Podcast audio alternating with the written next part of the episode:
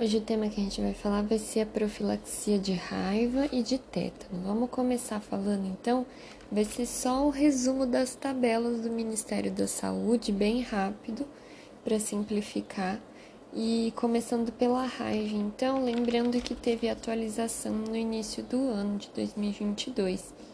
Então, como que é feito o o, essa divisão então para a raiva.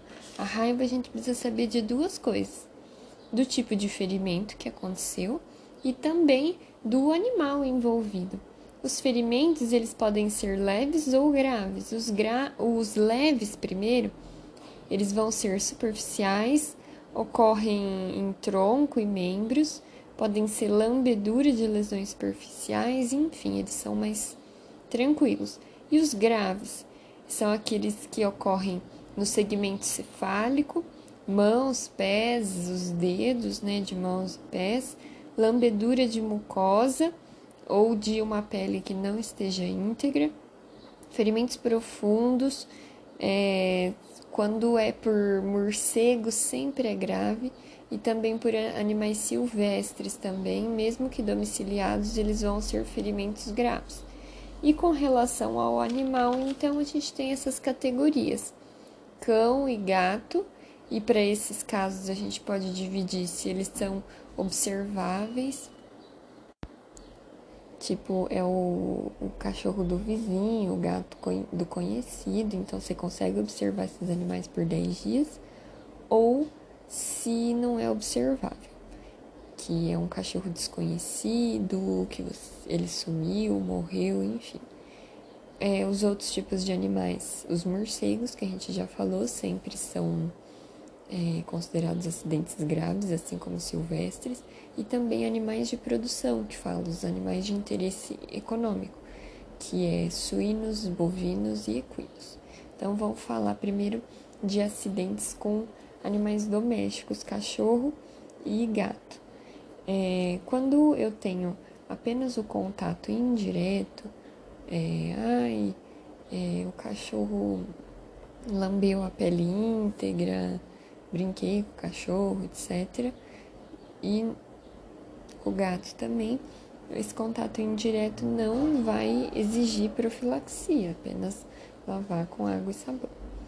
Quando eu tenho então agora acidentes mesmos, mesmo com cachorro e gato, só que eles são observáveis, sem suspeita de raiva.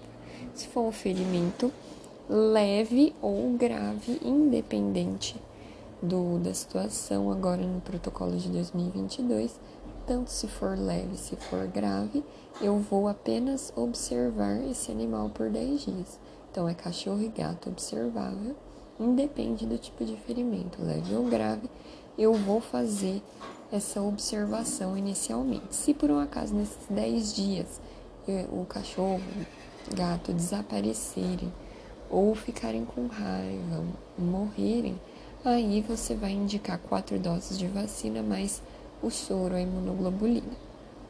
Por outro lado, se for acidente com cachorro ou gato, só que eles não são observáveis ou eles têm uma suspeita de raiva, aí depende se o acidente for leve você vai receber quatro doses de vacina. Se for grave, quatro doses de vacina mais o soro ou imunoglobulina. Com relação aos animais de interesse econômico, os de produção, se o acidente for leve, quatro doses de vacina.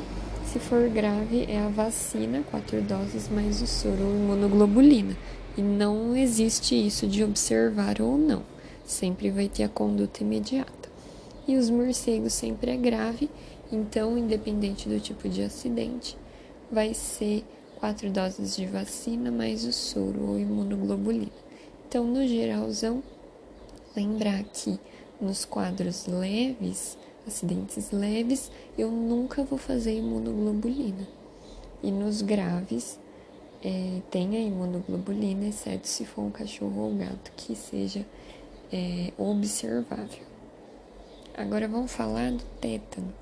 O tétano, ele já é outras questões que a gente tem que analisar com relação a fazer a profilaxia pós-exposição. Então, lembrar que na raiva eu tenho que ver o que? eu tenho que ver o tipo de acidente, classificar leve ou grave, e também qual tipo de animal, se eu observo ou não. Aqui no teto não é diferente. Eu tenho que ver o status vacinal da pessoa, porque eu tenho a vacina, e eu também tenho que ver o tipo de acidente.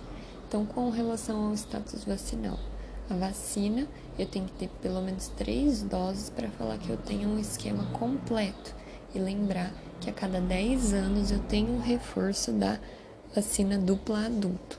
Então, a, o esquema vacinal completo, três doses, e lembrar do reforço a cada 10 anos. E com relação ao tipo de ferimento, de acidente, tem ferimentos de risco mínimo, que são aqueles superficiais e limpos, e tem aqueles com risco aumentado, que são sujos, profundos, com corpo estranho, tecido desvitalizado, as queimaduras, ferimentos pontiformes por arma de fogo, por arma branca, lacerações, fratura exposta, mordeduras também são ferimentos de risco aumentado. E aí, como que eu vou dividir então? Nos ferimentos limpos, eu nunca vou fazer a imunoglobulina. Nunca vou fazer imunoglobulina nos ferimentos limpos. Se precisar, vai fazer vacina para ferimento limpo. E qual a, a, a, situação que eu vou precisar vacinar? Se a pessoa não tem um esquema completo, então ela não tem as três doses mínimas, é, ou ela não sabe se essa vacinação ela é incerta então eu tenho que vacinar, e no caso eu vou fazer as três doses, né? Eu vou fazer o esquema completo. E se por um acaso ela tem o esquema completo, só que faz mais de 10 anos que ela fez o último reforço, aí eu faço um reforço, certo? Então, ferimento limpo. Nunca faço imunoglobulina, independente se é, é independente do status vacinal da pessoa, nunca faz imunoglobulina. Se é, precisavam fazer vacina. E quando precisa, quando não tem o esquema completo, ou a pessoa não sabe, ou se o último reforço foi há mais de 10 anos. E os ferimentos que são sujos. Os ferimentos sujos, é, a imunoglobulina ela vai poder ser utilizada nas situações em que a pessoa tem o esquema incompleto ou tem a vacinação incerta. E aí, nesses casos, eu faço imunoglobulina. É, a vacina, quando que eu vou fazer? Mesma situação, inicialmente, dos ferimentos limpos, quando a pessoa não tem é, as três doses, o esquema completo ou é incerto, então eu vou fazer, além da imunoglobulina para ferimento sujo nessa situação, a vacina.